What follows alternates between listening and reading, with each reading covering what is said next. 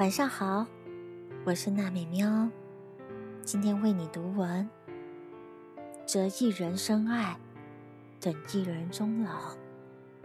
有人说，爱上一座城，是因为城里住着某个人，能够与所爱的人在一起，连光阴都是美的。即便粗茶淡饭，修篱种田，只要有你陪伴就好。走过千山，曾经是一个人浩浩荡荡。当生命的路口遇上了你的笑脸，岁月中有了两个人的天荒地老。如果相守，便要一生一世。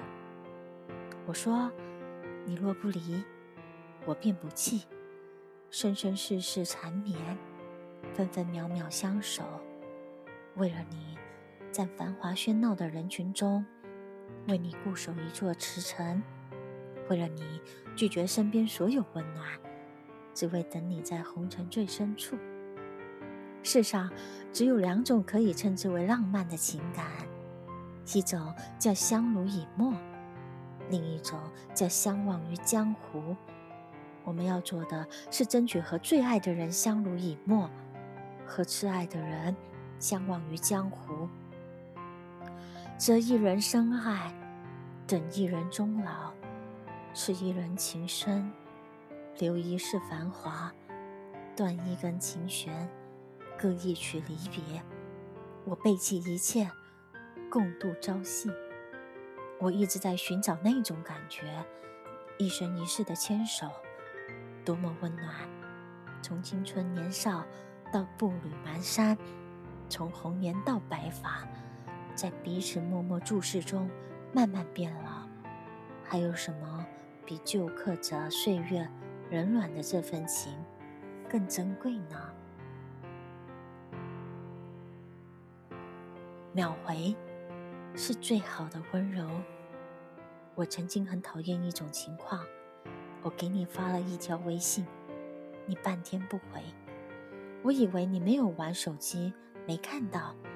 过了一会，我刷到你发了一条朋友圈，那时我才明白，其实你不是没看到，只是你不想和我聊天。朋友小 K 是个特别酷的女生，前几天晚上我刷到她发了一个朋友圈，说有没有一起王者荣耀的。我当时刚好有空，就在底下留言举手，可等了好几分钟，她也没私聊我，找我开黑。就过了几分钟，我刷到了一条朋友圈信息，打开一看，是他发的。他在自己的动态下留了条留言，说真心求一个大腿。我特别生气，我给他打电话，问他为什么无视我的留言。他说没无视，他看到了。我说那你为什么不找我？你不是找人开黑吗？他说因为我想等的人。不是你啊！挂完电话以后，我想到了自己，我好像也经常会有这种毛病。发了个朋友圈，说约人一起吃饭喝酒，留言底下陆续有几个朋友报名举手，可我就是当做没看到。等了一会，没等到自己想要约的那个人，又默默的把朋友圈给删了。想起一个故事。有一次，我和朋友一起去外做外地谈工作，下了飞机，把手机开机以后，我看到朋友的微信弹出很多信息，朋友一条也没有打开，而是找到自己女朋友的微信，打开，并且发上一条已经安全到达的信息。我当时还说他，我说那么多信息你都不看吗？朋友说。没什么要紧事，刚下飞机有点累，不想聊天。等到了酒店再慢慢处理好了。我说，合着你眼，只有你女朋友的讯息才叫讯息，其他人的信息只能等你休息好了才回复是才才回复是吧？朋友说，这能比吗？一个是我的女朋友，一个只是微信好友，更何况我本身也不爱聊天。当然，眼里只有我看到女朋友的信息了。其实我们每个人啊，都会有一个选择优，一个择优选择的毛病。这种毛病是怎么样的呢？那就是出去和朋友吃饭，一桌子的菜，你第一眼就只能看到自己最喜欢的那道菜。吃了几口以后，朋友问你怎么不吃别的菜，是不是不爱吃？你说没有不爱吃，只是想先吃自己喜欢的。那就是你深夜睡不着，想找人聊天，发了一个朋友圈以后，有好几个人同时跟你私聊了一个表情，可你只对自己喜欢的那个人选择了秒回，而其他人通通都无视了。不回你信息的，不一定是不尊重你，但是秒回你信息的人，一定很在乎你。有个姑娘和我说过这样一句话。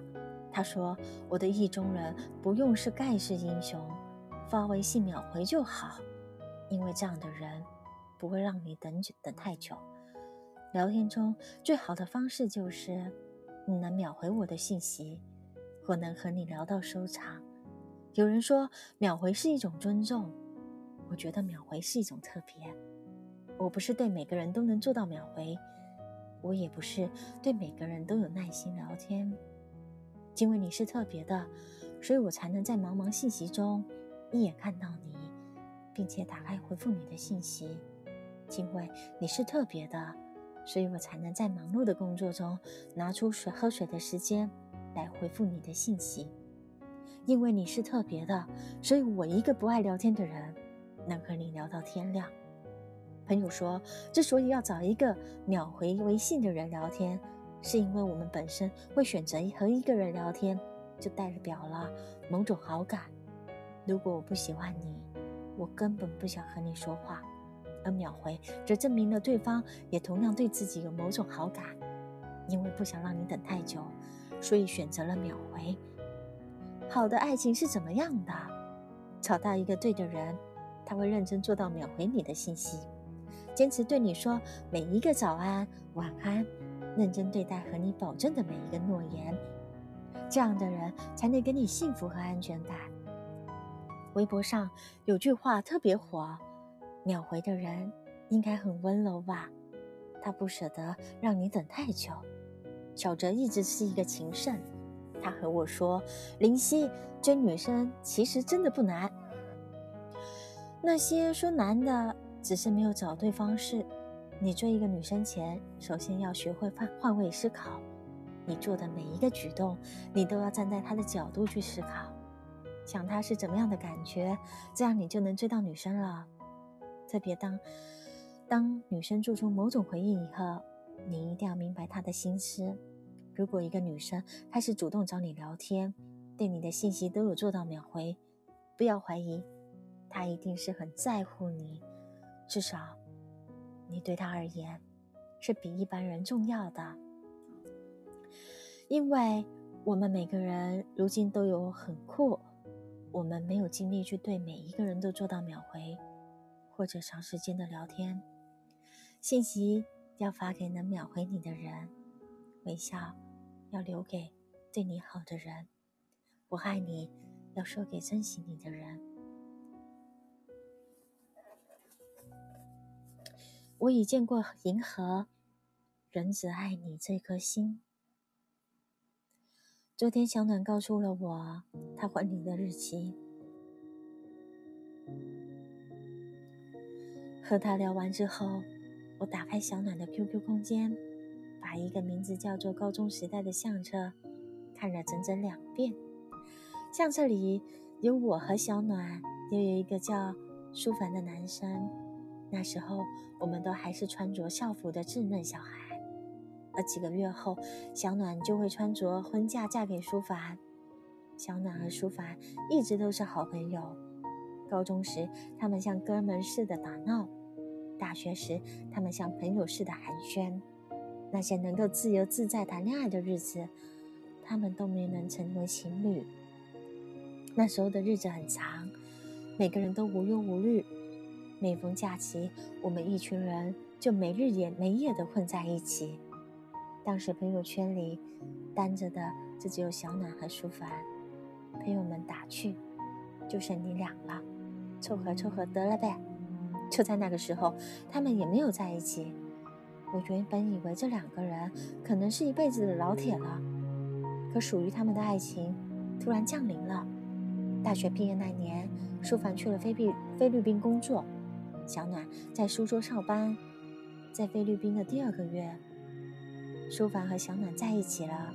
这两个人绕过了一切可以亲密的时光，选择漫长的异地恋。他们在我们最希望他们在一起的时候彼此嫌弃，却在我们最看不好的时候选择了一起。我曾问过小暖原因，小暖告诉我，从前我怕我们很幼稚，会毁了这段友谊。后来遇到了很多人，都觉得不是对的人。直到真正成熟的那一天，我觉得自己能够负担起这份爱情了。于是我问了自己很多遍，答案都是舒凡，所以那就是他了。这两个人让我觉得七几年的一句话，我想起七几年的一句话：我们这一生会遇到很多人。缘分皆朝生暮死，脆弱如流水，唯独与你像是一条生生不息的河流。明明也不是什么矫情的故事，但是在他们知道要结婚的时候，我还是被深深的感动了。曾经扪心自问很多遍，爱情是什么？每一个阶段，我对他的理解都不一样。在最浪漫的年纪，我以为爱情是一张又一张随心所欲的火车票。我希望可以沿途慢慢的走过每一个没去过的地方，在没有人知道的角落里写下一个故事。最渴望自由的年纪，我以为爱情是立在酒吧角落里的架子鼓。我希望可以爱上一个自由自在的鼓手，给青春留下一点抹不掉的记忆。在勤奋的年纪里，我以为爱情是两张学历证书。我希望能和爱着的人一起读书，一起朝美好生活迈着大步伐。也有过这么一段时间，我不愿意相信爱情，觉得这一切是欺骗和谎言。直到最后，我谁也没有遇见，而是开开慢开始慢慢觉得，真正的爱情和任何期待、期许都不一样。它顺其自然，却又出人意料，是在我们经历过很多风景之后的停住，是有一天突然觉得，从前的一切都只是命运的伏笔。见尽人间万物情后，会知道什么是最珍贵的，什么是自己最想要的。提起爱情，很多人都觉得最美不过一生一世一双人，可生活的一个有趣之处在于。我们无法预知未来，所以永远没办法知道现在拥有的爱情是不是就是我们最适合的。可是我们也无法回头重走已经走过的路，所以只能用一颗真心对待一切，把当下的情感当作是人生的最后一一段去珍惜。正是因为这样，我们一路会遇见很多人，我们会交付全部的自己。却不一定会那个同那个人携手一生，所以有越来越多人成为过去，变成我们经历沉淀在岁月里。很多时候，我们都需要兜兜转转很久，才知道我们真正在意的是什么。今天的读文就到这里了，晚安，谢谢收听。